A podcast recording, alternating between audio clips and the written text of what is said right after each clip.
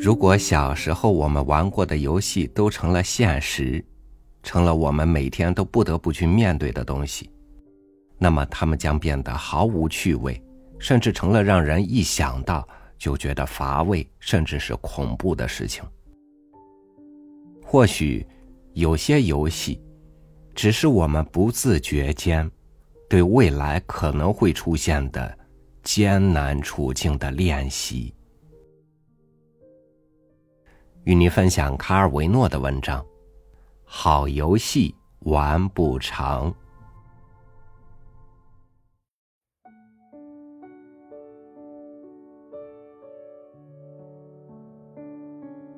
乔瓦尼诺和塞莱内拉在玩打仗的游戏，那里有一处干涸的溪流，岸边全是芦竹，河床上都是些辉煌的磐石。既没有敌人，也没有那种会开始然后又会结束的真正战斗。只需要踩着溪流冲到下面去，手里再握着根芦竹，照着脑子里浮现出的战争场面做就行了。芦竹是各种武器，可以是菜刀。乔瓦尼诺在一片流着沙的河滩上。做出扑到前面去袭击敌军的动作，同时发出一种从喉部出来的声音。也可以是机关枪，他把它搁在两块礁石间的低凹处，然后把它从一头转到另一头，震得直响。红十字，他叫道：“你是红十字的，快过来！没看见我受伤了吗？”到那时为止，一直扮演地方机关枪的塞莱内拉跑向他去，在他的额头上碾压上一张薄荷的叶子，充作膏药。乔瓦尼诺猛地蹦起来，横向拿着炉烛跳开了，胳膊伸得老开。轰炸机，轰炸机对准目标了，喷，轰隆！然后就把一手的白砾石撒到塞莱内拉的身上来。你是正在行进中的敌军汽车纵队，我炸了你！他们从头到脚都湿了，在一段沙滩上滚了一会儿。乔瓦尼诺决定当坦克了。不行，他是坦克，他来当反坦克雷。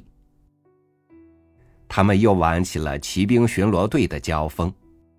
乔瓦尼诺撕开了他炉烛上的叶鞘，并把它吹得直颤，还发出刺耳的嘶嘶声。正是那嘶嘶声作响时，出现了三个真正的士兵。溪流间有一片开阔处，山谷是一片倾斜成凹槽的草地。四下里散落着大丛的荆棘。两个士兵的头盔上扎着青绿的树枝，肚子抵在地上，钉着鞋钉的鞋底垂直的顶在地上。另一个战士戴着耳罩，正在鼓捣一台卡带式收音机，收音机上面还有一个环形大天线。两个孩子。大气不敢出一声，拖着炉烛尖，靠到一名战士身边。他正躺在草地上，举着步枪，而头盔、肩包、干粮袋、行军水壶、手榴弹、防毒面具，是一个压在另一个之上的，堆在他身上，就像是一场由不同物件构成的雪崩，把他给埋没了。在所有这些东西上，是从一株含羞草上扯下并捆在一起的枝叶，树枝上的裂缝露出了木头的红心，还有一片片被剥掉的树皮。那个士兵，地上把脸转向孩子，几乎都没挪动头盔，只把头在头盔里转着，一直转到把一面脸颊贴在地上。他的眼睛是灰色的，忧郁，唇间含着一片樱桃叶。孩子们蹲伏在他身边，炉烛被他们戳在前面，和战士的步枪平行。乔瓦尼诺说：“你们在打仗吗？”士兵在地上蹭了蹭下巴，张开嘴唇，吹走了那片樱桃叶。什么也没说。他捏住乔瓦尼诺的炉烛的顶端，一手拿过来，把它折弯，想弄断它。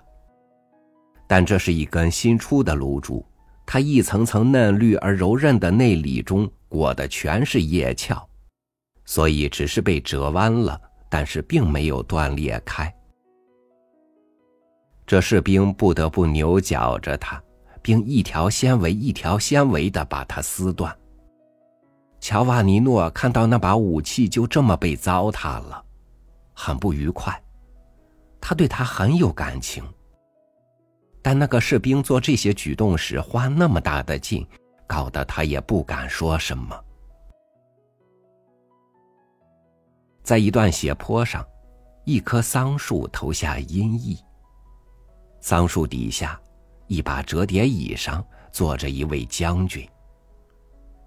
那是个臃肿的男人，用望远镜看着什么，用手绢拭去汗水，再把也沾上汗水的眼镜用手绢擦干净。还在膝盖上一张摊开的地图上指指画画的，喘着粗气，跟他的参谋长说着什么。哎呀，敌人的炮火！将军说：“全部击中了我们的人呐！”哎呀，他长满了红毛的短小手指在地图上摩挲着，就像是肥大的毛虫。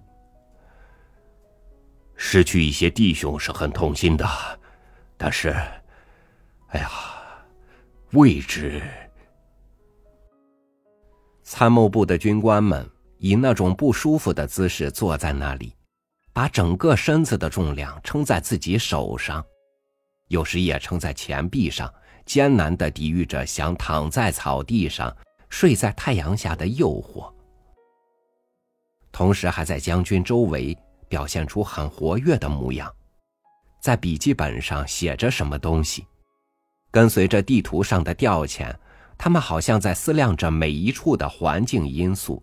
思量着那些掩护的很糟糕的队伍，自然，什么地方能看到葡萄园了？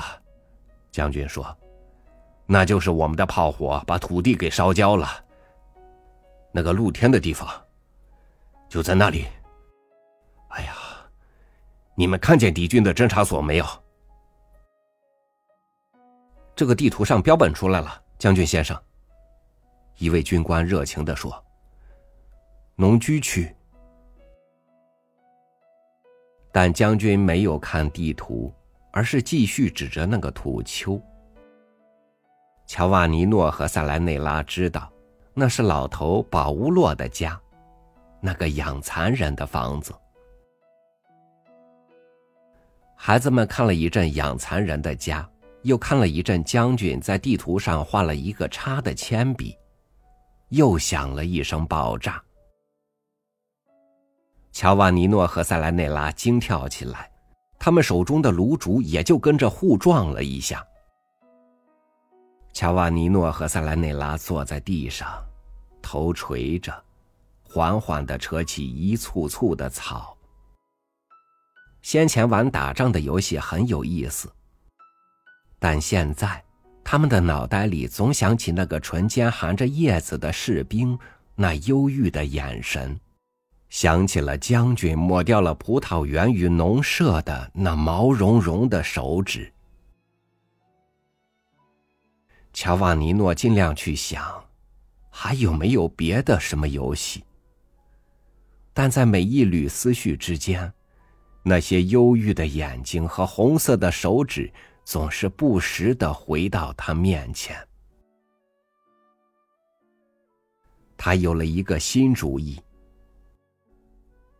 一个新游戏。他跳起来，那里有一堵被香忍冬爬得密不透风的墙。乔瓦尼诺拽着香忍冬的枝头，拉下来长长的一条，把它向后拖着，同时还要注意不弄断它，不把它从墙上拔掉。你知道这是什么吗？是什么？这是一根导火索，和威力无穷的三硝机甲苯炸药相接，藏在军团参谋部地下。那应该怎么做？你捂住耳朵，我要给导火线点火了，几秒钟以后，军团就会爆炸了。萨莱内拉立刻塞住了耳朵。乔瓦尼诺做出点上一根火柴的动作，并把火柴送到导火索旁，然后发出“嘶嘶嘶”的声音，然后用那目光跟着那正在被火苗消耗掉的导火索走。我们扑倒地上去，快，萨莱内拉！他大嚷着，自己也用双手捂住了耳朵，两个人都俯下脸。你听见没有？这轰隆声真是可怕极了！军团没了。乔瓦尼诺又拉过那攀援植物的一根枝藤。你知道这根导火索又是去哪里的吗？是去参谋部底下的。参谋部也被炸掉了。现在你炸什么？塞兰内拉刚从地上爬起来，就问：“乔瓦尼诺不知道诗后面是什么了。”我觉得不剩下什么了。他说：“所有的都被炸掉了。”于是他们下到海滩边，去做沙堡。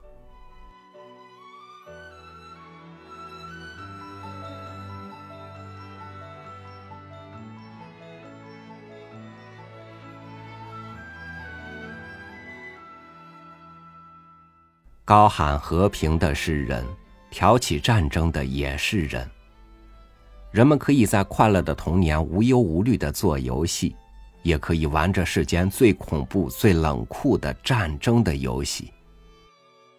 我想，那些战争之所以出现，一定是为了某些人想得到些什么。但他们可能更多的只是看见利益的诱惑，而没有更多的去想这个世界。最后还能剩下些什么？感谢您收听我的分享，我是朝雨，每天和您一起读书，明天见。